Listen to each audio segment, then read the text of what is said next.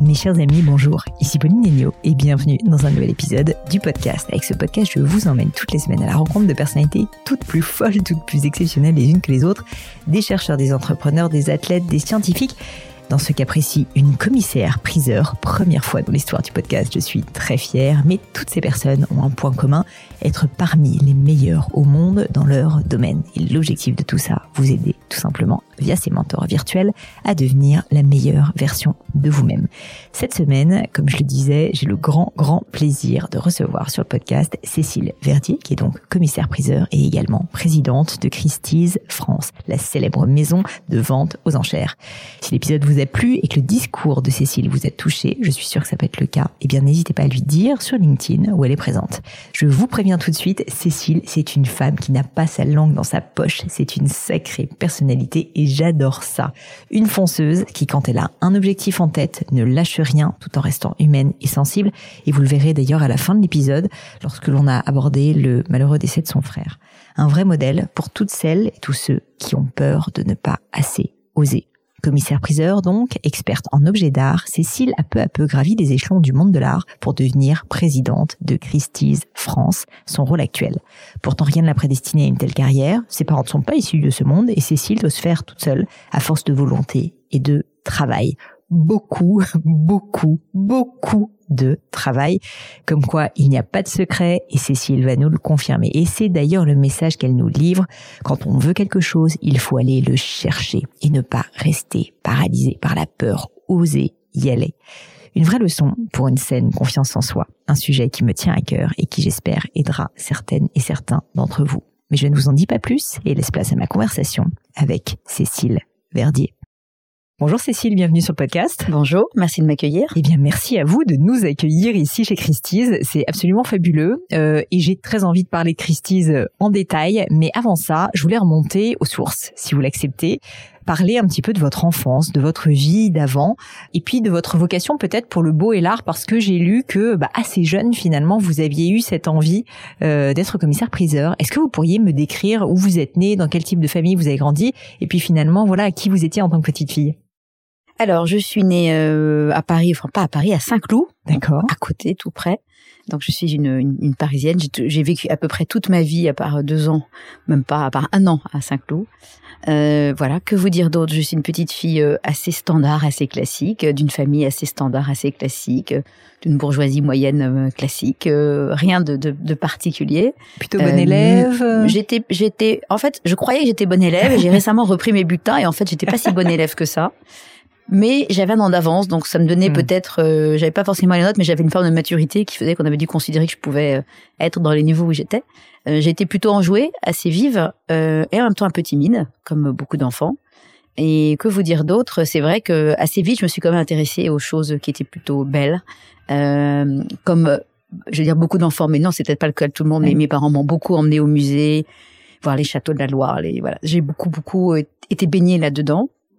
Mais mes parents sont absolument pas collectionneurs. C'est voilà, c'est une famille encore une fois euh, classique euh, qui souhaite euh, donner à ses enfants une culture classique dans, dans ses différentes composantes. Et vous avez eu un, un coup de cœur, enfin en tout cas une, une émotion particulière avec le beau, avec l'art en particulier? Voilà. En revanche, j'ai quelques souvenirs très forts. J'en ai trois ou quatre. Euh, mes parents n'étaient pas collectionneurs, mais le frère de mon grand-père était un grand collectionneur. Et tous les dimanches, j'allais déjeuner, ou pas tous les dimanches, mais très souvent le dimanche, on allait déjeuner dans cette maison qui se trouvait à Saint-Germain-en-Laye. Et où il y avait quelques très belles choses, très beaux tableaux, immobilier classique, mais très beaux tableaux modernes. Il se trouve que quand ce monsieur est décédé, quand j'étais enfant, je l'ai vraiment, mais presque pas connu, mon père était son exécuteur testamentaire. Et donc pendant des années, on a reçu chez nous des catalogues d'une maison de vente aux enchères qui avait vendu une partie de sa collection. Et c'est mon premier contact, c'est ça. Ce sont les hmm. catalogues d'une étude de Versailles qui s'appelait Maître Blache, qui était un commissaire-priseur classique traditionnel, euh, avec des photos de tableaux modernes. Et puis, euh, donc ça, c'est vraiment le premier signe. Ensuite, c'est des week-ends à m'ennuyer dans une maison de campagne et à redécouvrir des connaissances des arts. Euh, et me plonger dans ces dans ces numéros qui à la fois montraient des tableaux, des œuvres, mais qui aussi montraient des maisons, des intérieurs. Très tôt, je me suis intéressée à l'intérieur. J'aurais, pu m'intéresser à être, en fait, d'être décoratrice. Je ne suis pas particulièrement en, termes de talent, mais en revanche, c'est quelque chose qui m'a toujours beaucoup intéressé. Les intérieurs, l'histoire du goût. Deuxième chose, j'ai un souvenir aussi très fort d'enfance d'une balade au château de Chenonceau avec une exposition Lalanne et des moutons sur le pont. Hmm. Alors j'ai à la fois le souvenir de l'exposition et d'une grande affiche qu'on avait achetée qui devait être dans cette fameuse maison de campagne qui n'était pas située très loin. Euh, voilà, ça c'est une image forte qui est restée. Et puis un, un, un petit clin d'œil étonnant. Je me souviens parfaitement que pour, je sais pas si c'est pour mes 10 ans, 11 ans ou 12 ans, mon grand-père, euh, donc pas du tout celui à, celui à cette famille-là, mais de l'autre côté de ma famille, me demandait ce que je voulais. Et je l'avais entraîné dans un magasin qui vendait du, des, des luminaires. Et je voulais une lampe de style je ne voulais pas du et, et je suis même allée jusqu'à voir une poignée de porte de style dans un immeuble moderne. Je voulais une espèce de poignée de porte en bronze doré de style Louis XV, complètement rocaille. Mes parents trouvaient ça très curieux, voilà. Donc ça a commencé comme ça, en mettant sur la poignée de ma porte de ma chambre, d'un appartement, joli appartement mais moderne, une poignée de porte rocaille. Donc vous aviez des prédispositions. En tout cas, ça me fascinait, ça m'intéressait. Donc j'allais vous demander justement si vous aviez une période en particulier, peut-être dans le milieu de, de la décoration de l'intérieur, euh, qui vous plaisait à cette époque et qui vous plaît toujours d'ailleurs. Alors je pense qu'à cette époque, j'avais pas d'idée particulière. J'avais la chance d'enfant de voir des beaux tableaux modernes dans des intérieurs extrêmement classiques, des mobiliers 18e très classiques. Euh, mais il y a deux, deux, deux éléments, c'est que donc j'ai fait Sciences Po. Et très vite, je me suis passionnée pour la période de l'entre-deux-guerres, les années 20, les années 30, euh, à la fois parce que les objets racontaient, c'est-à-dire cette grande qualité extraordinaire qui sont un petit peu les successeurs des grands euh, cabinet maker qu'on on dit du XVIIIe siècle, mais dans des formes complètement modernes. Et oui, parce que c'était lié à l'histoire de cette époque-là. Mm. Donc une, une, imbrication toujours pour moi entre la grande histoire et l'histoire des arts décoratifs, comment on vit, l'évolution des mœurs, les évolutions sociologiques, qu'est-ce que ça raconte sur les objets? Le, voilà, toujours le, ce qu'on dit chez nous, le big picture, le, voilà, le, cadre général dans lequel on se situe, et pas uniquement l'objet. C'est l'objet dans un environnement global. C'est toujours ça qui m'a intéressé, cette relation. Et dans les années 20 et 30 aussi, a l'apparition de beaucoup de nouveaux matériaux et les nouveaux matériaux, c'est aussi euh, du coup des nouvelles formes qu'on peut qu'on peut réaliser. Donc enfant, j'avais pas de goût particulier, mais très vite je me suis intéressée à cette période-là, au XXe siècle, sous la forme des objets. Et puis quand je me suis retrouvée stagiaire à Drouot, euh, alors je ne connaissais que les tableaux modernes ou à peu près, le monde des objets m'a fascinée parce que vraiment le monde des objets c'est euh, c'est quelque chose qui est beaucoup plus immédiat finalement qui parle à tout le monde. On vit avec des objets ils sont mm. plus ou moins beaux plus ou moins de qualité. Mais derrière ces objets il y a la main de l'homme il y a savoir-faire et le travail des artisans des restaurateurs. C'est quelque chose que j'ai complètement découvert en étant stagiaire. Et je me suis plongée dans cet univers du travail de la main. Quand vous étiez euh, plus jeune, à un moment donné, d'après ce que j'ai lu, mais peut-être que je me suis trompée, euh, vous, vous, commencez à envisager justement une carrière dans le monde euh, de l'art, ou en tout cas, si j'ai bien lu, justement, je crois spécifiquement à une carrière de commissaire-priseur. Ah, j'ai très voulu, très tôt voulu être commissaire-priseur. Et, en donc, fait, à euh, cause de cette historique, finalement. Alors, je pense que c'est un peu tout ça. Je me souviens en seconde première, euh, quand on commence à parler des orientations. Donc, on vous parle, je me souviens, les conseils d'orientation vous parlent de BTS, de prépa, de l'université. Je dis, ah non, mais moi, ça m'a, je sais même pas ce que c'est. Moi, il y a deux choses qui m'intéressent, Sciences Po et l'école du Louvre. Alors pourquoi l'un et l'autre? Je sais pas. Sciences Po, c'était peut-être aussi une grande tradition familiale, mais c'était cette histoire du le côté mmh. l'histoire des idées politiques et du monde dans lequel on vit, le XXe siècle, vraiment être en relation, en relation avec son environnement d'aujourd'hui. C'est ça mmh. qui m'intéressait beaucoup. Et puis l'école du Louvre parce que j'avais cet intérêt pour les pour l'art et mes parents m'ont dit commence donc par faire le truc sérieux, donc j'ai commencé par faire Sciences Po. Mais effectivement, ce métier m'intéressait. Du coup, j'ai fait mes études à Sciences Po, j'ai, je, les ai ratées à la fin parce que j'ai repiqué ma dernière année. J'ai eu plus de temps, j'ai commencé l'histoire de l'art en auditrice libre, euh, mais euh, mais euh, j'ai commencé par faire des stages en se tournant autour du sujet et j'ai fini par revenir à ce que j'avais voulu faire, ce qui était d'être commissaire-priseur. Ce qui est assez original, d'autant plus que vous n'aviez personne, comme vous le disiez, dans votre famille qui était euh, commissaire-priseur. Alors justement, je pense qu'il y a beaucoup de personnes qui nous écoutent qui ne savent pas vraiment ce que c'est qu'un commissaire-priseur, et donc je serais assez curieuse d'avoir votre euh, version de quelles sont les missions d'un commissaire-priseur qui est probablement beaucoup plus complexe que l'acte de vente, on va dire, qu'on a tous en tête euh, dans une salle. Alors c'est une formidable question parce que je pense que ma mère, qui aujourd'hui a plus de 80 ans, elle me demande régulièrement, et sinon tu as des ventes en ce moment? Parce que je suis très occupée, tu as des ventes? Non, mais j'ai tout le reste. Parce que la vente, c'est deux heures, trois heures, mais c'est tout le travail, c'est en amont de, de, de, de cette partie. Et avant de vous répondre en détail sur le commissaire-priseur, moi, ce qui m'a plu aussi, pourquoi j'ai dû aimer ce métier quand j'étais enfant, c'est que j'ai fait énormément de danse classique. Alors, ça a l'air d'être très éloigné, mais le côté spectacle de la vente aux mmh. enchères, c'est une donnée qui m'amusait énormément, qui devait me fasciner. Ce côté mise en scène, fou. ce show, euh, donc ce côté, voilà, un peu... Euh, pas chanteuse, j'ai un micro à la main aujourd'hui, c'est pas ça, mais vraiment ce côté on stage et puis de d'être chef d'orchestre, c'est ça qui m'intéressait, je pense aussi beaucoup. Alors mon métier c'est quoi? Euh, Parce que je suis commissaire priseur aujourd'hui, mm. même si je ne fais pas que ça, mais un commissaire priseur, il est soit il travaille de façon indépendante, donc il a monté sa propre étude comme on dit, mm. soit comme ce qui est mon cas aujourd'hui et de quelques autres personnes dans la maison chez moi, il est salarié d'une grosse maison de vente. du coup, on n'y fait pas exactement la même chose. Euh, ce qui est commun, c'est qu'on cherche des objets et qu'après on va s'occuper de la mise en la mise en musique de tout le processus pour les vendre. Donc chercher des objets, c'est quoi? C'est euh, de, de, connaître des clients, des gens qui vont vous en confier. Mm. Euh, c'est une fois qu'on les a identifiés, donc euh, entretenir ces relations avec ces personnes qui ont des objets. Donc euh, identifier, savoir où on va trouver des œuvres, mm. entretenir ces, ces, relations avec les gens. Ensuite, le jour où on vous les confie, vous assurer qu'ils sont bons. Ouais, donc, euh, donc un énorme travail avec les experts pour savoir ce qu'on a dans les mains. Et puis une fois qu'on est sûr qu'on sait bon, faire toutes les recherches, en tout cas travailler avec les experts pour s'occuper, faire, s'assurer que toutes les recherches sont faites, qui ont pour but de, à la fois de savoir ce qu'on vend et de le valoriser au maximum. Bien sûr. Ensuite, il va savoir, il va falloir faire un catalogue. Donc comment on présente le catalogue, à comment on va choisir la photographie, quel est le photographe, à quoi, comment on va organiser tout ça Est-ce que voilà, qu'est-ce qu'on va mettre avant, est-ce qu'on va mettre après? Dans quel ordre on va le placer le catalogue? Toute cette euh, cette conception d'un document physique qui aussi maintenant se retrouve en mmh. digital. Et puis après l'exposition, à quoi va ressembler l'exposition Comment on va exposer Pendant combien de jours À quelle heure À quelle heure on va faire la vente euh, Est-ce qu'on va exposer dans un salon, deux salons, trois salons Est-ce qu'on va peindre les murs en rouge euh, Et puis ensuite, comment on va promouvoir tout ça Est-ce qu'on va euh, euh faire un, cocktail, un dîner Est-ce qu'on va juste téléphoner à beaucoup beaucoup d'acheteurs pour qu'ils acheter les objets Et puis ensuite, il va y avoir le moment de, la vente avec son petit marteau. Le fameux. On a euh, donc on fait cette vente. On va donc on a les, les vendeurs nous ont confié leurs intérêts, nous ont demandé de de défendre les objets. Donc on a une estimation, il y a un prix minimum en dessous duquel on va pas vendre l'objet. Donc tout notre travail, c'est de le vendre le plus cher possible, puisque le commissaire-priseur il touche une commission de la part du vendeur et de l'acheteur. Nous ne sommes que des intermédiaires, nous n'achetons pas d'objets. Mmh. Donc c'est la vente. Et puis une fois que la vente est passée, mais ben, il faut faire un communiqué de presse pour euh, faire savoir à la presse que, ça s'est bien passé. Et puis en plus, il faut s'assurer que la comptabilité va bien encaisser l'argent auprès des vendeurs. Alors en général, avant la vente, on a vérifié que les gens qui allaient demander à, être appelés pour enchérir était solvable. Et puis après, on va s'assurer que les, les acheteurs vont payer et puis qu'ils ont eu un devis de transport. Et puis que l'objet n'a pas été cassé entre temps. Il n'y a pas eu un problème quelconque. Et si c'est le cas, de le faire restaurer.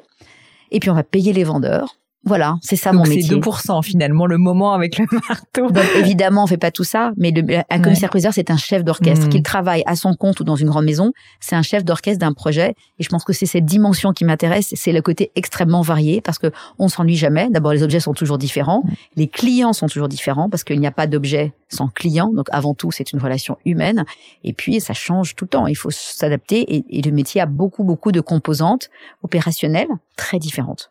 C'est passionnant parce que, en fait, quand vous l'avez décrit, on a presque l'impression que chaque vente, c'est en fait de création, c'est la création d'une nouvelle entreprise, en fait, à chaque fois. Je veux dire, à chaque fois, on repart, peut-être pas de zéro, parce que j'imagine que vous avez acquis euh, de l'expérience, des contacts, etc. Mais il faut quand même se reprojeter en avant, il faut se réinventer, il faut faire des choses différemment. Et je voulais vous demander à ce propos, est-ce que l'élément, justement, de renouvellement, il est important aussi dans ce métier, dans ces missions de, de ces missions de commissaire-priseur, euh, au sens où, bah, voilà, il faut quand même à chaque fois attirer l'intérêt, euh, éveiller, euh, communiquer différemment. Donc je peux imaginer qu'il y a cette dimension aussi de en permanence à chaque nouvelle vente trouver un angle un petit peu différent et nouveau. Alors oui, absolument. Euh, ce métier, il est vieux comme le monde. Il existe depuis très très très longtemps. On le fait chaque fois. Enfin, on le fait plus de la même façon aujourd'hui qu'on le faisait même il y a 10 ou 15 ans.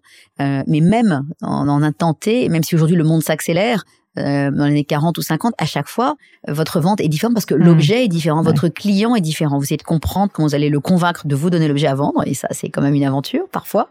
Euh, ils sont parfois plusieurs, ils sont pas d'accord, il faut les mettre d'accord, il faut euh, jouer euh, sur essayer de, de, mettre de rassembler d'être un rassembleur pour réussir mmh. à, à, avoir une vente euh, il faut euh, leur faire accepter une estimation parce qu'en général euh, quand on a un objet qu'on en a hérité on pense toujours qu'il vaut beaucoup plus cher que son prix il y a aussi des très bonnes découvertes des objets qu'on n'avait jamais considérés qu'on n'avait pas investi affectivement et qui en fait valent beaucoup d'argent mais donc il y a, il y a une part psychologique qui est colossale et donc ça, c'est l'adaptation constante. Et moi, mmh. c'est ça qui m'intéresse parce que vraiment, j'ai pas eu le temps de m'ennuyer. Donc dès que ça commence à être une routine, ça devient un process et, donc passer par des étapes. Mais là, je vous ai décrit tout à l'heure les, différentes composantes. Ce ne sont pas des étapes, c'est des composantes, mais à chaque fois, mmh. c'est différent.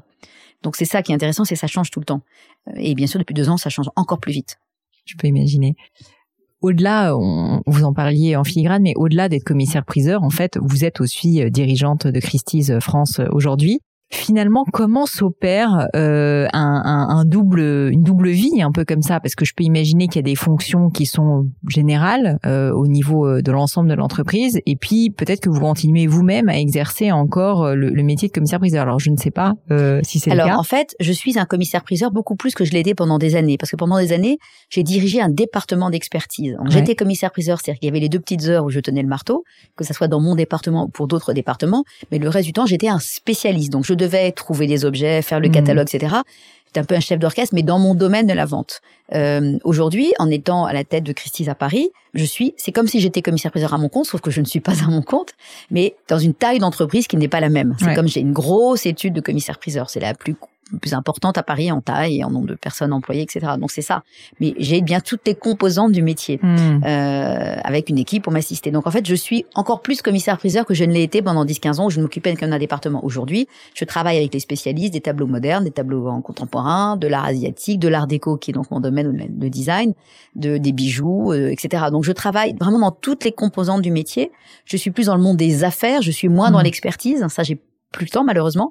Tout dès que je peux aller voir des objets, j'en suis très heureuse. Je vois beaucoup de clients mais je, je, les vois à un niveau de, de conversation qui est un peu au-delà et je mhm. suis moins dans, après dans la gestion du quotidien de la vente elle-même. Mais j'ai toujours un regard parce que ce qui, euh, moi, ce qui m'intéresse dans ce métier, c'est que quand on, on, rencontre des gens qui vous font confiance et vous leur tenez la main jusqu'au bout. Ce qui ne veut pas dire que vous le faites tout seul parce que l'avantage d'être notre entreprise, c'est que justement, il y a des gens qui font du marketing, des gens qui font de la communication, des gens qui font de, des catalogues, des gens qui font les expos. Il y a toute cette machine fantastique qui est à ma disposition pour mettre en musique cette aventure qui sera à chaque fois différente. Mais, euh, mais, mais je voilà, je, prends de la hauteur et j'ai une vue générale et, le client jusqu'au dernier euh, règlement du dernier centime, il sait qu'il peut m'appeler hmm. et je suis là pour lui.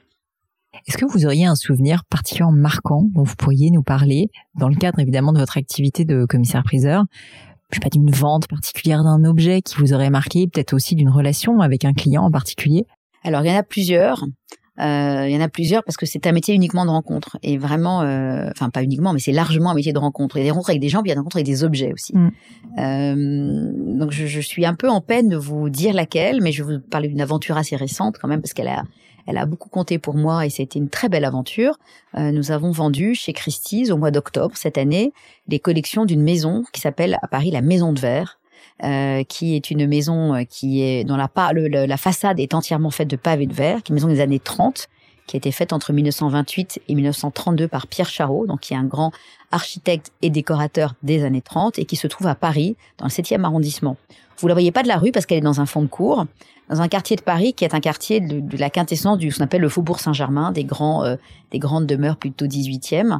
Et euh, ben, les années 30, on était euh, plus courageux qu'aujourd'hui, c'est-à-dire qu'à l'époque, littéralement, un client a acheté euh, un, un hôtel particulier en fond de cour et il l'a fait détruire.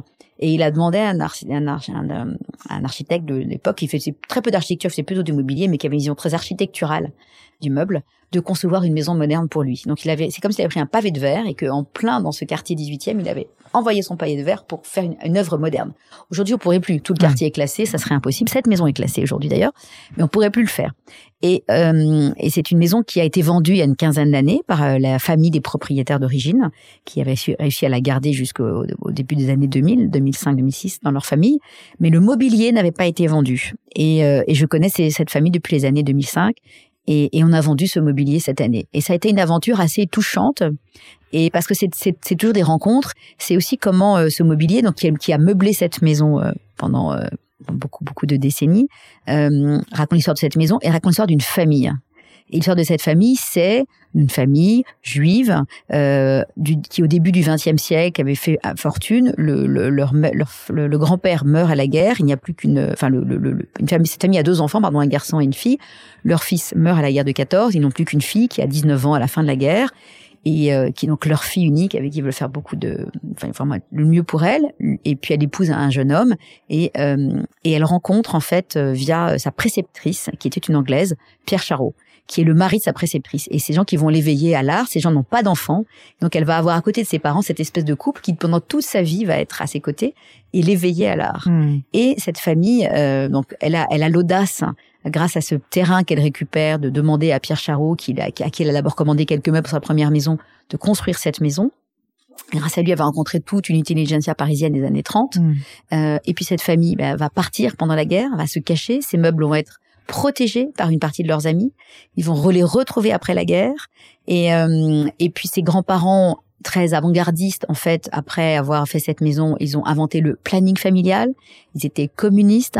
Donc c'est ça raconte l'histoire des idées. C'est un peu Hmm. le fil rouge dont je vous parlais. C'est-à-dire que vous avez la grande histoire qui est euh, le nazisme euh, euh, l'antisémitisme le communisme les avancées euh, culturelles. Et puis euh, une histoire d'une famille qui était imbriquée dans cette histoire et qui est comme résumée dans cette maison avec ce mobilier complètement avant-gardiste. Donc voilà ça c'était très intéressant de raconter cette histoire avec cette famille et de voir comment un lieu peut définir une famille Ouais. Et une époque. et une époque. Je voulais rebondir dessus parce que à plusieurs moments vous nous avez parlé de cette grande histoire et je suis obligée de vous poser cette question de pour vous quelle est la valeur principale, la valeur maximale qu'apporte l'art? Alors c'est une question très large, euh, difficile, mais je sens bien dans vos propos finalement que l'art qui parfois est considéré comme quelque chose de parfaitement inutile, de superficiel, quelque chose d'esthétique, en fait c'est autre chose pour vous. Et donc je voulais avoir en fait vos mots, simplement comprendre qu'est-ce que l'art vous apporte à vous. Alors c'est tout à fait vrai et je pense qu'en plus les deux années qu'on vient de passer l'ont encore plus révélé. Euh, pendant deux ans, les gens étaient enfermés chez eux. Qu'est-ce qu'on a vu arriver nous dans notre métier? Des gens qui passaient leur vie sur Internet, qui étaient en, qui d'abord en général nos clients, des gens qui voyagent beaucoup, Ouais. qui ont plusieurs maisons, qui là se sont trouvés bloqués dans leur résidence secondaire, qui passaient leur vie sur Internet et puis qu'on commençait à se dire bon est-ce que je pourrais faire ah tiens mais mon salon euh, j'en peux plus de ces fauteuils il faudrait les refaire. Ah mais on pourrait acheter. Qu'est-ce qu'il y a qu'est-ce qu'il y a à vendre en ce moment?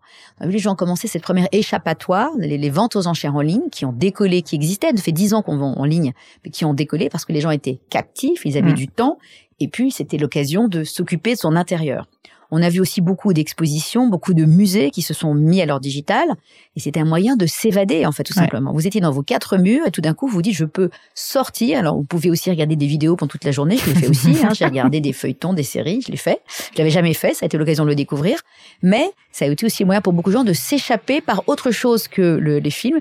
Aller voir les collections d'un musée. J'ai même participé à une exposition qui n'a jamais ouverte, c'est-à-dire que au musée Jacques Marandré, une exposition était consacrée à un artiste et euh, en fait l'exposition devait ouvrir, elle n'est pas ouverte, donc donc ils ont confié à des à un couple de, de producteurs de de faire comme des expositions virtuelles Ouais. en faisant des conversations comme on est en train de le faire. Et donc j'ai fait ça avec ma fille de 13 ans. En discours, on, on regarde, on a choisi quelques tableaux de l'exposition et on les commentait comme si on était dans l'exposition, sauf qu'on hein. n'y était pas. Et c'était très intéressant de faire ça avec un enfant de 12 ans qui partait dans son imaginaire, beaucoup plus concentré qu'elle n'aurait dans une exposition où il se passe Mm. plein de choses, il y a des gens qui rentrent, qui sortent et tout, et commençait à regarder les œuvres. Donc tout ça pour vous dire que je pense que ça a permis de révéler à quel point l'art nous élève, nous permet de, de, de, de, de découvrir en nous des zones qu'on ne suspecte pas forcément, de sortir de notre quotidien. Euh, il y a le premier niveau qui est de se dire d'avoir un, un, environnement qui est plus joli à regarder, qui nous apaise, mais qui nous nourrit et qui nous nourrit, qui nous fait rêver et qui nous fait sortir de nos vies quand elles sont difficiles. Donc pour moi, l'art c'est une élévation de l'esprit. Et puis aussi une évasion effectivement euh, qui devait être bien bénéfique euh, durant cette période du Covid. Avant qu'on on parle un petit peu de vos engagements, je voulais continuer quand même sur le thème commissaire-priseur et comprendre peut-être quelles ont été pour vous ou quelles sont, selon ce que vous constatez, les grandes difficultés du métier. C'est-à-dire que c'est un métier, on a vu, qui est extrêmement complexe, extrêmement dense, avec finalement euh, une chaîne de valeur qui est très large si vous aviez à- donner deux trois éléments qui sont pour vous voilà les, grands défis euh, pour quelqu'un qui voudrait se lancer dans ce métier quels seraient-ils? Alors moi, je vais commencer par, euh, je vais vous parler du défi, mais je vais vous parler de ce qui me plaît profondément. C'est très amusant. C'est un jeu. C'est un jeu. Enfin, moi, je le vois comme ça, en tout cas. C'est-à-dire, vous jouez à trouver des objets, vous faites, un, vous, vous ne créez rien parce que vous ne créez pas de, vous créez éventuellement un décor éphémère, vous, vous faites un catalogue, mais vous ne créez, il n'y a pas de, on ne produit rien. On produit, on raconte une histoire Hmm. et on la partage. Et ça, c'est la première étape. Et quand on est au marteau, c'est un jeu, c'est un jeu de rôle. Vous êtes avec votre petit marteau et vous avez une salle devant vous, vous avez des gens au téléphone, vous avez des gens sur Internet que vous ne voyez pas, savez que vous regardez, mais vous les connaissez pas. Vous êtes dans un espèce de jeu et de dialogue euh, avec plein de personnes. Et c'est un grand comédien de théâtre anglais qui m'a appris le métier du, vraiment le commissaire-priseur dans sa dimension euh, Octave le marteau, qui m'a fait vraiment prendre conscience de cette partie jeu. Et cette partie jeu, elle me sert pour tout le reste. C'est-à-dire, quand vous êtes, il m'a dit, mais Cécile, quand vous êtes au marteau, qu'est-ce qui se passe? Avec qui êtes-vous en relation? Ma première réponse a été dit, bah, voilà, la salle, euh, les gens qui sont dans la salle, les gens qui sont au téléphone, oui, mais plus avant. En fait, il me dit, vous êtes en relation avec la salle comme une entité globale, avec chaque personne de la salle, parce que quand vous les regardez, vous enchérissez avec eux, c'est à eux que vous mmh. parlez. Donc vous êtes de leur côté, la minute d'après, vous êtes avec celui d'à côté, parce que votre objectif, c'est de faire le plus gros prix, donc de passer votre temps à parler individuellement à chacun. Mm. Donc, vous avez, il y a les téléphones, mais derrière les gens au téléphone, vous avez les gens qui sont au téléphone avec vos collègues qui sont au téléphone, que vous ne voyez pas, mais vous essayez d'établir un lien avec eux. Et vous êtes en relation aussi avec l'objet qu'on va présenter ou qui est sur l'image, parce que vous essayez de raconter cette relation-là, et puis avec l'écran, etc. Donc en fait, ce sentiment de, de relation multiple, il n'est pas il n'est pas, enfin, il n'est possible parce que vous vous démultipliez. Et quand vous vous démultipliez, vous êtes un peu extérieur. Il m'avait même dit, vous êtes en relation avec vous-même. Et oui, vous êtes toujours dans une espèce de, de, de, plusieurs plans comme ça. Vous êtes en relation avec votre, ce qu'on appelle le bout du commissaire-priseur, sur lequel vous, euh, il y a le numéro de l'eau, le prix de réserve, le nom du vendeur, enfin tout ça. Donc cette, cette espèce de, de, de mise en couche multicessive permet de prendre des distances et du coup vous commencez à jouer avec tout ça. C'est comme une partition en fait que vous allez jouer. Et cette dimension de jeu, pour moi, elle est très importante. Donc c'est un défi parce qu'on peut dire il faut jongler avec les chiffres, il faut jongler avec les téléphones, il faut jongler avec... mais c'est c'est comme une c'est comme une pièce de théâtre que vous jouez et qui n'est jamais la même parce que les objets sont tous différents. C'est même pas le même texte parce que quand vous jouez trois fois la même pièce de Shakespeare, le public est pas le même et je pense qu'il y a cette idée de relation avec le public, mais néanmoins c'est les mêmes mots, c'est la même. Moi je raconte une histoire différente parce que c'est une histoire différente à chaque vente. Donc c'est un défi parce que ça suppose une adaptation constante mais du coup, c'est c'est très, pour moi, c'est un jeu. Ouais. C'est c'est c'est passionnant. Je, je, je vous imagine avec votre marteau dans cette salle et, et c'est vrai que je suis obligée de vous poser à nouveau la question euh, de de de vous ancienne timide selon vos propres mots ou en tout cas un peu timide être face à un public, en plus avec des personnes derrière qu'on ne voit pas, téléphone des enjeux, euh, ça a dû être quelque chose quand même de passer euh, de bah, peut-être une jeune femme réservée à assumer en fait d'être dans ce jeu de rôle. Mais comme c'est un jeu, c'est pas vous. Et regardez, les grands comédiens sont en général des gens très timides. Hmm.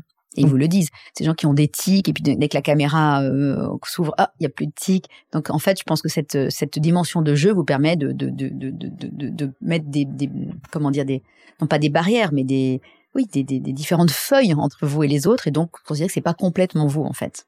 Je pense que c'est ça. Je sais pas si j'étais vraiment timide, j'étais réservée en fait, parce que moi je dis timide, mais les gens quand je dis ça me disent euh, toi timide, j'ai été timide. Donc en fait j'étais probablement pas timide. J'étais peut-être moins moins bien dans ma peau, moins. Donc la prise de parole en public n'a pas été une difficulté pour vous. J'aime, et plus plutôt parler et plutôt quelque chose. Euh, je préfère parler qu'écrire. Très bien. Euh, je voulais maintenant parler de vos engagements. Euh, vous dites dans une de vos interviews, je l'ai lu, que l'art changera le monde. Et je voulais simplement vous demander qu'est-ce que vous vouliez dire par là? C'est un petit peu ce que je vous ai expliqué sur la façon dont l'art nous élève. C'est-à-dire que, par exemple, quand premier jour où nous avons réouvert, tout a réouvert, enfin en mai, le premier, premier week-end où les galeries sont, ont été ouvertes, moi j'ai fait un tour des galeries, j'ai acheté une œuvre d'un artiste que je ne connaissais pas, dans une galerie où je n'étais jamais allée, juste que j'étais avec des amis qui me l'ont présenté, j'ai trouvé l'œuvre belle et je me suis dit, oh, c'est échappé, formidable, hmm. j'ai acheté cette œuvre en dix minutes, c'était pas c'était pas des milliers d'euros, mais c'était quand même un peu d'argent. Voilà.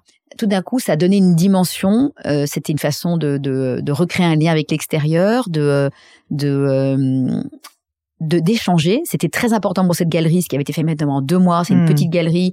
Elle avait besoin de voir ses collectionneurs, elle avait besoin de voir ses, de ses, ses, ses artistes, elle avait besoin de parler, d'échanger. C'est son métier à elle.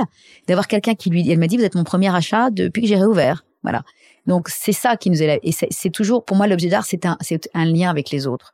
Donc en fait c'est aussi un moyen de s'intéresser à des artistes. De par exemple il y a, peu de temps il y a 15 jours j'ai déjeuné avec Eva Jospin. Je la connaissais pas du tout. J'aimais bien son travail. J'avais eu l'occasion de la voir dans le, ce passage qui a été installé euh, euh, voir Saint-Germain, euh, une installation qu'elle avait fait en carton. Je sais pas si vous voyez son travail. C'est des cartons découpés qui sont comme des forêts, mm qui avaient des cartons recyclés, qui avait été installé une première fois dans le 13e dans un entrepôt euh, désaffecté qui avant avant une, remise en travaux. Là, ça a été acheté comme une œuvre pérenne installée. Je trouve c'est un travail fascinant avec des moyens de rien et comme travail comme de la dentelle. Je trouve assez fascinant. Je l'ai croisé plusieurs fois et puis à l'occasion de quelque chose, j'ai voulu avoir ses coordonnées pour pour poser quelque chose. Elle me dit on pourrait se rencontrer. On a déjeuné ensemble. Je pouvais plus m'arrêter de déjeuner avec cette jeune femme que je ne connaissais absolument pas, que j'ai trouvée passionnante, qui m'a parlé des artistes d'une façon dont je n'aurais jamais en, parlé parce que on pense que les jeunes artistes c'est difficile. Oui, c'est difficile, mais elle m'a dit en substance quand on travaille beaucoup et si on a un peu de talent, je connais pas l'artiste qui travaille beaucoup s'il a pas de talent qui réussit pas. Ceux qui hmm. réussissent pas, c'est qu'ils ont pas de talent, soit ils ont pas travaillé je trouve ça très rafraîchissant. Je suis rentrée chez moi, j'ai dit à mes enfants, alors, qui veut être artiste Vous pouvez être artiste. en fait, on peut être artiste. On peut. C'est pas c'est sûr que c'est pas. Voilà.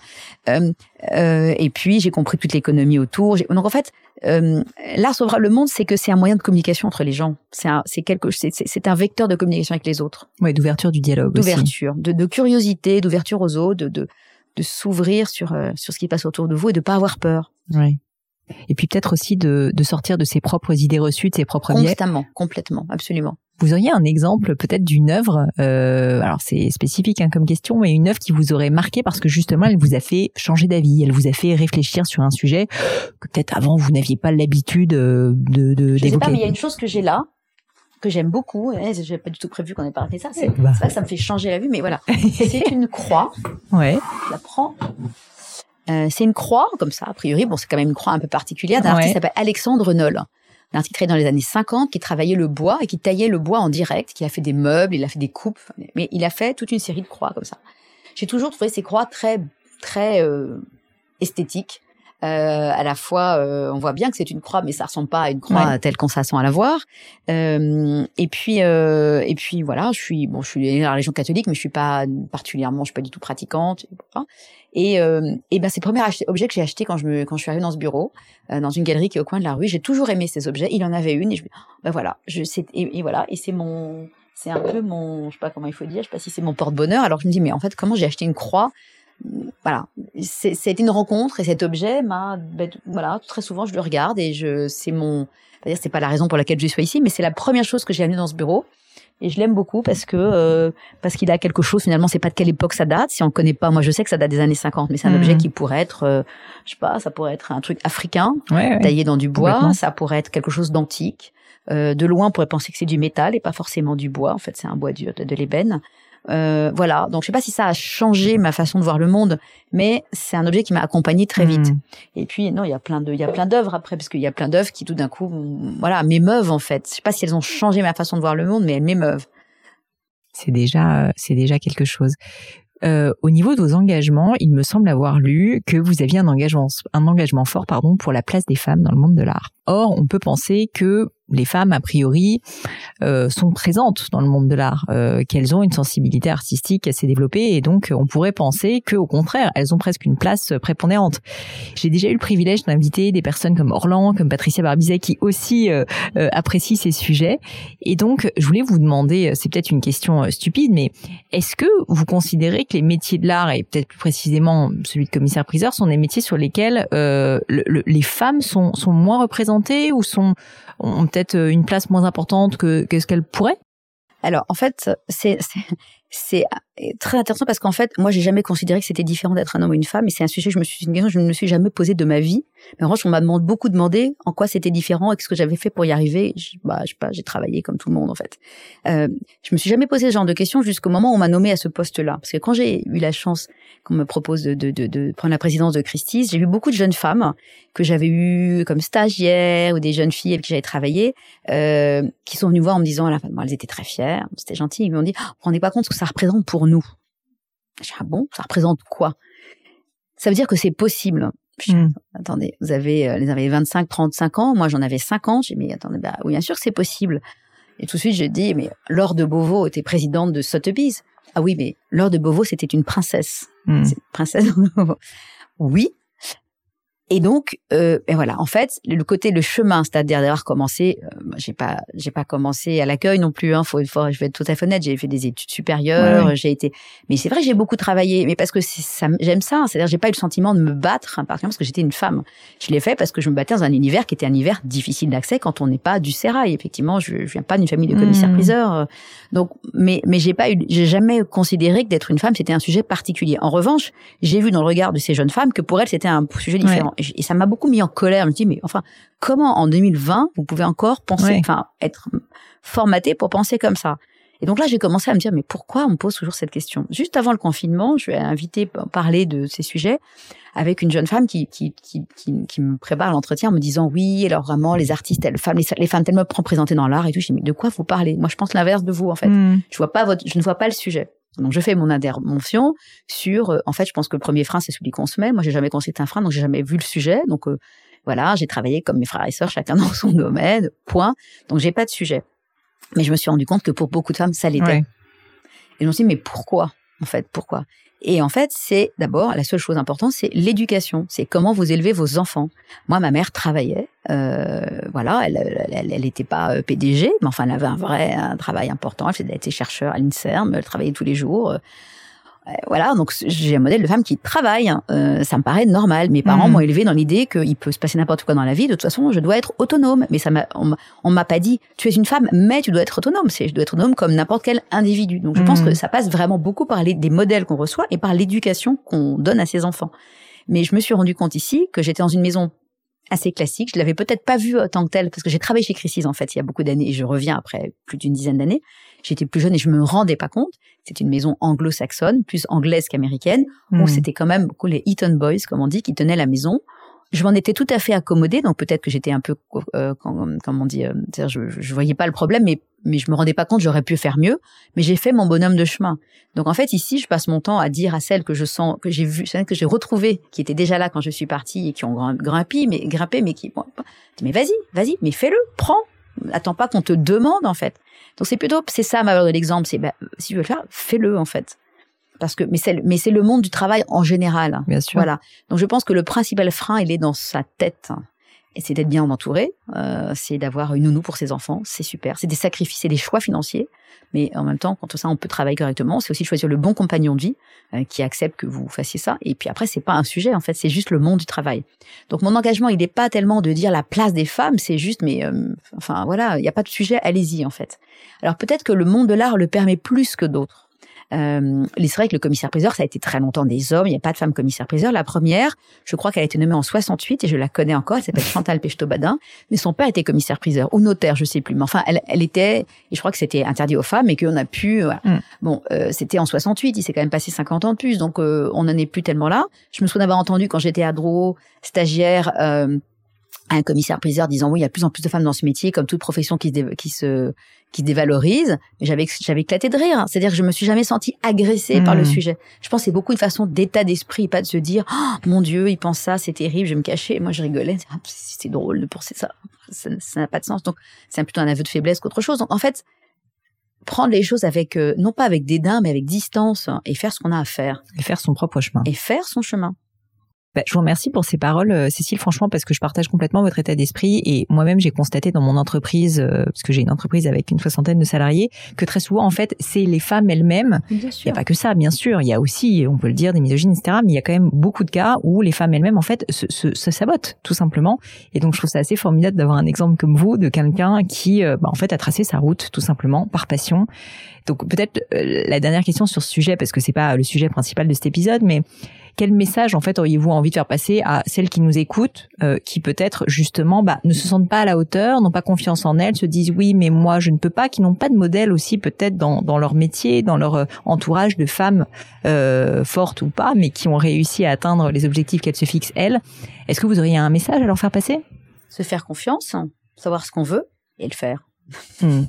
Et pas le regard, le jugement des autres n'a aucune importance en fait. Euh, autre anecdote parce qu'elle a, elle a du sens par rapport à tout ça. Hier c'est la journée des femmes et on a été, on a fait un podcast, enfin pas un podcast mais une, conversation avec entre le bureau de deux seniors que nous, comme je dis aujourd'hui, du bureau de Paris Femmes et puis du, du, bureau de Hong Kong et, du bureau de Shanghai. Donc la patronne marketing Asie, la, la chairman de, de Chine continentale, euh, enfin des, des, gros calibres si je puis dire de femmes puissantes en Asie et euh, donc ici une des vice-présidentes qui est une américaine franco-américaine à Paris moi. Et en fait on, on racontait un peu, c'était un peu sur tous ces sujets. Et je me suis souvenu d'anecdotes. Je me suis souvenu, par exemple, euh, quand j'étais chez Christie's au début, donc en 97-98. D'abord, j'avais la chance de faire assez jeune, donc on souvent pensait que j'étais la stagiaire, mais je m'en suis jamais vexée en fait. Ça me faisait plutôt rire. Et et, euh, et quand peut-être certains spécialistes ont pu déjà, mais en fait, je, n'ai jamais considéré que ça me ça m'interdisait de faire quelque chose. J'ai toujours pris comme un défi et comme comme cette de pirouette avec humour. Voilà. Euh, ou quand quelqu'un pouvait passer dans un bureau en disant oh, il y a personne parce qu'en gros le patron département je disais bah si je suis là. donc en fait il faut c'est la enfin voilà il faut faire ce qu'on a à faire il faut surtout euh, avoir confiance en soi et dire nos rêves euh, on peut les atteindre moi j'ai deux filles elles ont 13 et 18 ans et je leur dis le monde vous appartient je leur dis tous les jours ce que vous voulez faire, vous pouvez le faire. Mais après, il va juste falloir beaucoup travailler. Mais après, c'est des, ce sont des choix. Euh, j'ai pas quatre enfants, j'en ai que deux parce que d'abord j'avais pas envie d'en avoir quatre, je l'assume. Et puis que le temps que j'ai, j'avais pas le diviser en quatre, ça n'aurait pas eu de sens. Je préfère déjà deux, c'est j'ai quoi ça difficile. Donc en fait, ce sont des choix, mais il faut assumer ces choix. Je pense que le problème souvent des femmes, c'est de d'hésiter et de pas assumer les choix, de se sentir coupable. Bien sûr, parfois je me sens coupable de pas être là pour euh, réviser l'interro de maths, mais tant pis, je peux pas. Et ben, je trouve une autre solution pour quelqu'un qui vient l'interro de maths. En fait, c'est des il faut faire des choix. Une conférence récemment, une jeune femme m'a dit "Vous pensez qu'on peut pas faire carrière en rentrant chez soi à 18h30 Je dis "Ben non, on peut pas." Ou alors vous travaillez après dîner, mais moi j'ai toujours détesté ça. Mais enfin, c'est juste travailler en fait c'est pas une question d'homme ou de femme. Bien sûr, et il n'y a pas de jugement. Certains peuvent vouloir rentrer toute leur vie à 18h30 et c'est très bien. Et il n'y a, pas de problème, chacun ses choix. Mais c'est ça. Mais par contre, il faut les assumer et pas s'en plaindre. Il faut pas vouloir le beurre et l'argent du beurre. Complètement d'accord. Euh, pour terminer, j'ai euh, toujours des petites questions un petit peu personnelles à la fin du podcast. Je vous préviens. Mhm. La première, c'est est-ce que dans votre vie, vous auriez vécu un grand échec ou un grand moment de doute? Et en fait, les conséquences euh, de cet échec et surtout les enseignements que vous en avez tirés? J'en ai plein, comme tout le monde, parce que je pense que les choses qui nous font avancer, c'est ça, justement. Trois. J'ai même trois exemples très différents. Allons-y. Assez, il y en a qui sont assez personnels. Je, je me frotte les mains. Pardon, mais le premier, c'est que j'ai un petit frère qui, qui n'est plus là. Voilà, c'est un enfant qui n'a pas eu la chance de, de, de, continuer à vivre. Il est mort, il avait cinq ans, voilà. Je m'en suis souvent voulu. Pourquoi moi, je suis là et lui, il est plus et donc c'est un chemin difficile. C'est fou parce que je vous parle de ça alors que c'est quelque chose que je vis très bien. Mais bon, se dire bon voilà, ça, moi j'ai j'ai vécu je pense que ça m'a donné une force colossale mmh. dans la vie. Parce que s'assumer, je me suis dit, moi j'ai la chance d'être là, bah, je vais en profiter, je vais faire ce que j'ai à faire. Et je me suis senti très protégée en me disant, moi, il m'est rien arrivé. Ouais. Je suis là. Donc voilà, ça c'est un truc assez définitif dans la vie. Ça aurait pu être des trucs de très destructeurs. Ça m'a pas détruit, ça n'a pas détruit mes parents non plus, ce qui est aussi probablement un modèle de se dire que dans la vie il y a des choses difficiles, on peut être très privilégié mais néanmoins vu des choses horribles. Ben on avance quoi. Et il y a plein de choses formidables à trouver sur le chemin. Voilà. Donc ça, c'est le, peut-être le premier truc. Euh, le deuxième truc, c'est que je vous l'ai dit, donc j'ai fait Sciences Po assez jeune, j'étais un peu immature, je pense, pour le faire, et donc j'ai repiqué ma dernière année de Sciences Po. J'avais jamais raté, j'étais bonne élève, j'étais pas brillantissime, mais j'étais bonne élève. Puis un jour, vous ratez, vous ratez, c'est un truc horrible, je savais pas ce que je voulais faire, j'étais dans un état d'angoisse, j'ai vécu une année très difficile. J'ai découvert aussi que vivant dans une famille, on m'avait toujours dit comme le bac, on, le donne, va falloir beaucoup mmh. travailler. Mais j'avais toujours travaillé, travaillé, travaillé, mais que là, quand j'ai raté, mais ils ont été premiers à me dire, mais c'est pas grave. Ah bon, c'est pas, c'est pas si grave. On va pouvoir, euh, on a le droit de respirer, on peut. Donc ça, c'est formidable. Qu'est-ce que j'ai fait? Eh ben, je me suis mis vraiment à l'histoire de l'art. Et j'aurais jamais peut-être été au bout de ce rêve si j'avais pas raté ma dernière année de hmm. Sciences Po. Je suis pas rentrée à HEC derrière parce que j'avais plus envie. J'avais, hein, je rentrais fin troisième cycle en marketing, mais voilà. Mais de, ça permet de dire, mais en fait, qu'est-ce que j'ai envie vraiment de faire? Qu'est-ce qui me plaît vraiment? Donc, quand on rate, on va vers l'essentiel. Cet échec vous a permis, en fait, de tout simplement vraiment réfléchir et de faire une pause, quoi. Et de se dire, euh, en fait, qu'est-ce que j'ai envie de faire? Qu'est-ce qui m'intéresse? Et de le faire. Donc, en fait, tous les échecs nous font, euh, nous font, euh, nous font grandir. Quel est le troisième exemple? Alors, je vais en parler de façon. J'étais dans une autre maison, comme on dit élégamment dans le passé, et puis tout d'un coup, j'avais 48, 49 ans, il y avait une possibilité d'évoluer pour un poste. Puis moi, j'étais la bonne élève, j'ai toujours voulu un truc, je l'ai toujours eu en fait. Et puis un jour, euh, on n'est plus que deux en finale. Oui, d'accord. On est deux en finale, et puis le poste finalement, je l'ai pas. Je suis vexée au dernier degré. C'est dingue, pourquoi? Et surtout quand je vois la personne qui nomme pour ce poste, que je trouve, je comprends, elle est très agréable, mais je, je, je, je vois pas en quoi cette personne le ferait mieux que moi. Du coup, bon, une fois avalé cette couleur, j'ai demandé autre chose. Je ne serais pas aujourd'hui présidente de Christie's si j'avais pas pas eu ce poste-là. Hmm.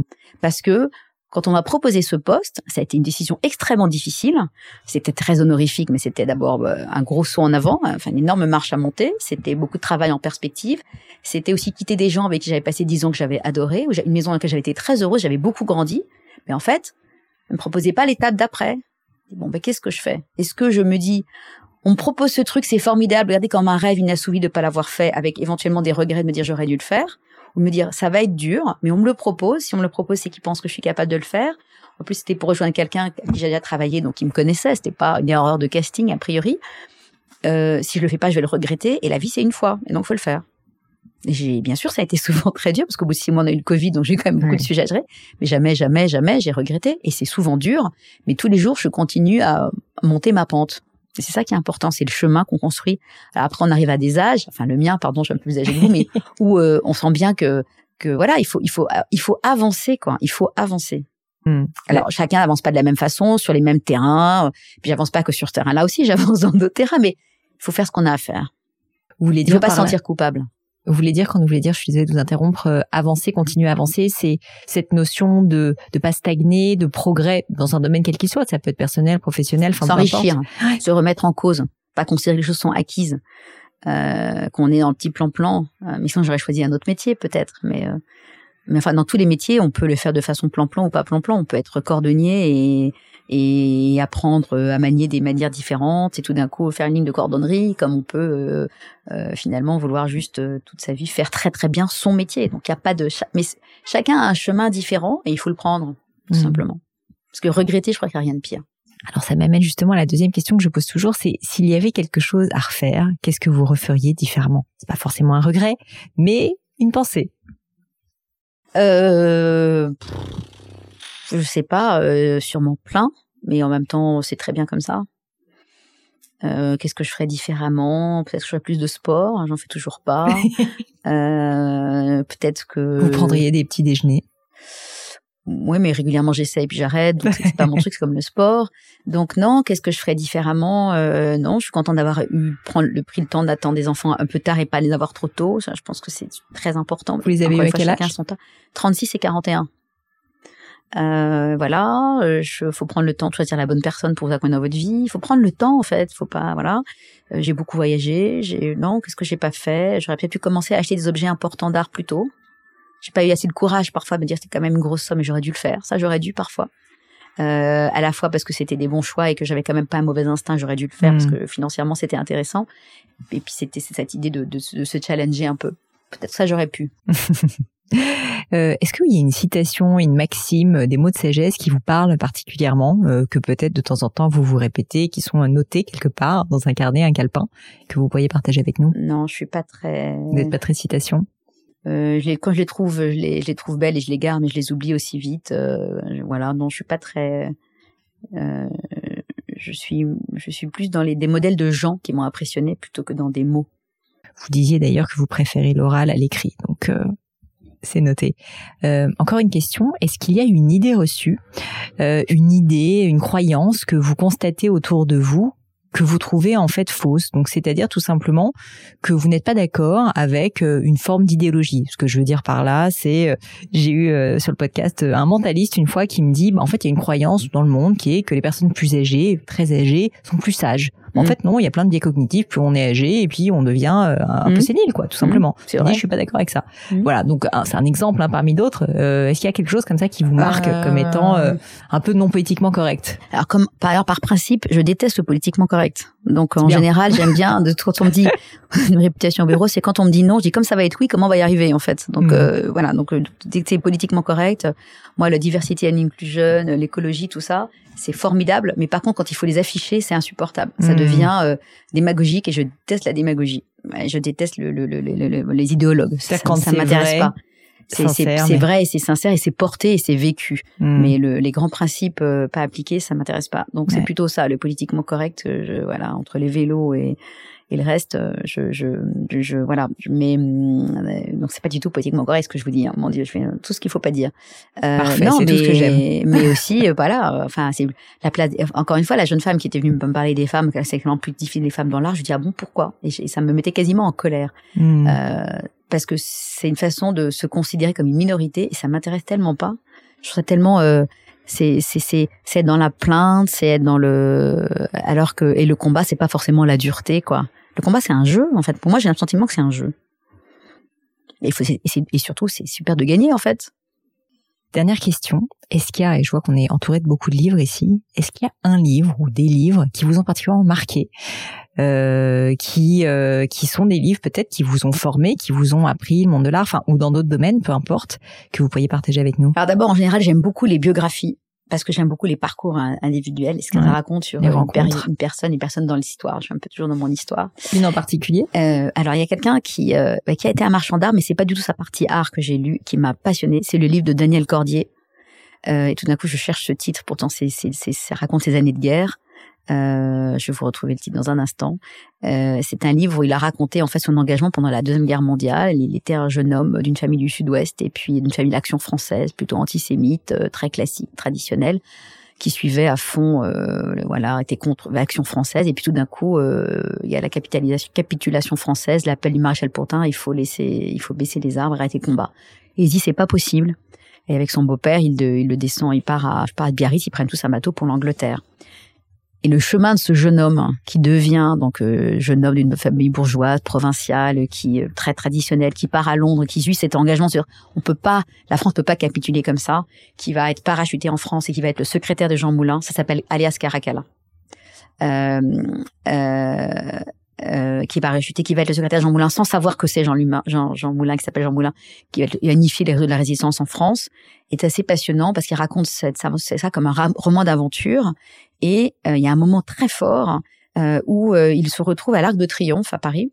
parce qu'il a rendez-vous pour avec je sais pas quel membre du réseau. Il arrive très en avance et donc il va s'installer à la terrasse d'un café. Et tout d'un coup, il voit passer un vieux un vieillard avec un petit garçon qui marche difficilement, qui est habillé un peu vraiment sont très pauvrement et avec une énorme étoile jaune. Hmm. Et là, il réalise ce que c'est que l'antisémitisme. Et alors je, je, n'ai aucun lien avec le euh, judaïsme, mais cette histoire sur comment on peut se rendre compte qu'on s'est trompé hmm. et se dire mais comment j'ai pu derrière un idéal voir ce que ça voulait dire réellement pour une personne. C'est une révélation, ça change sa vie, ça change complètement sa vie.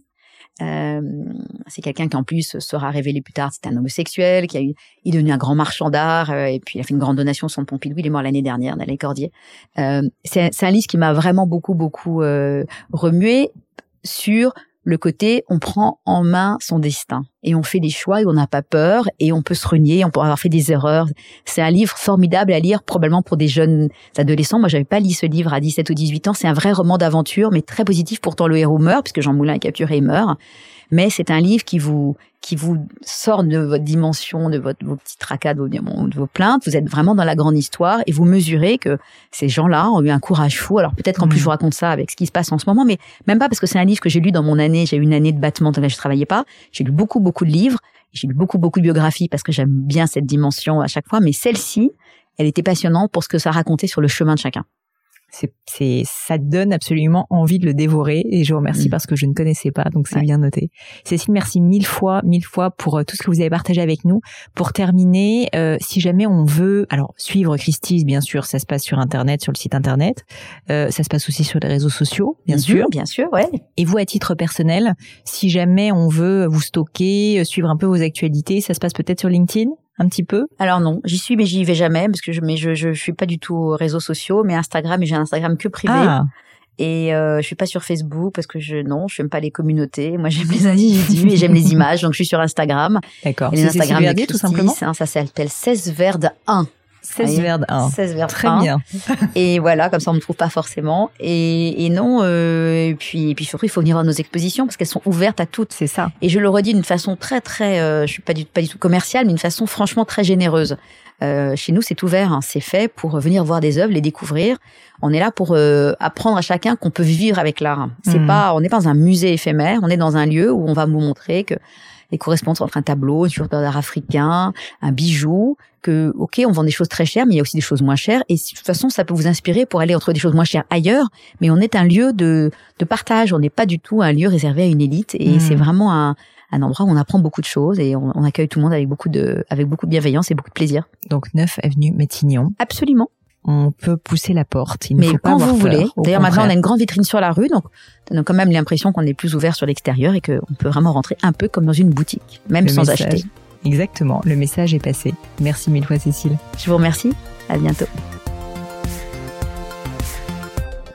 Bye bye les amis, c'est la fin de cet épisode, mais avant de vous quitter, quelques détails en plus. D'abord pour toutes les infos sur le podcast et cet épisode, ça se passe sur polinegno.com, vous aurez tout promis, juré. Aussi, si vous souhaitez me contacter pour me poser des questions, me proposer de nouveaux invités, eh bien n'hésitez pas à le faire directement sur LinkedIn, Instagram ou YouTube, je vous attends. Enfin, encore mille merci de m'avoir écouté jusqu'ici, j'espère de tout cœur que ça vous a plu et je vous dis à très vite pour un nouvel épisode.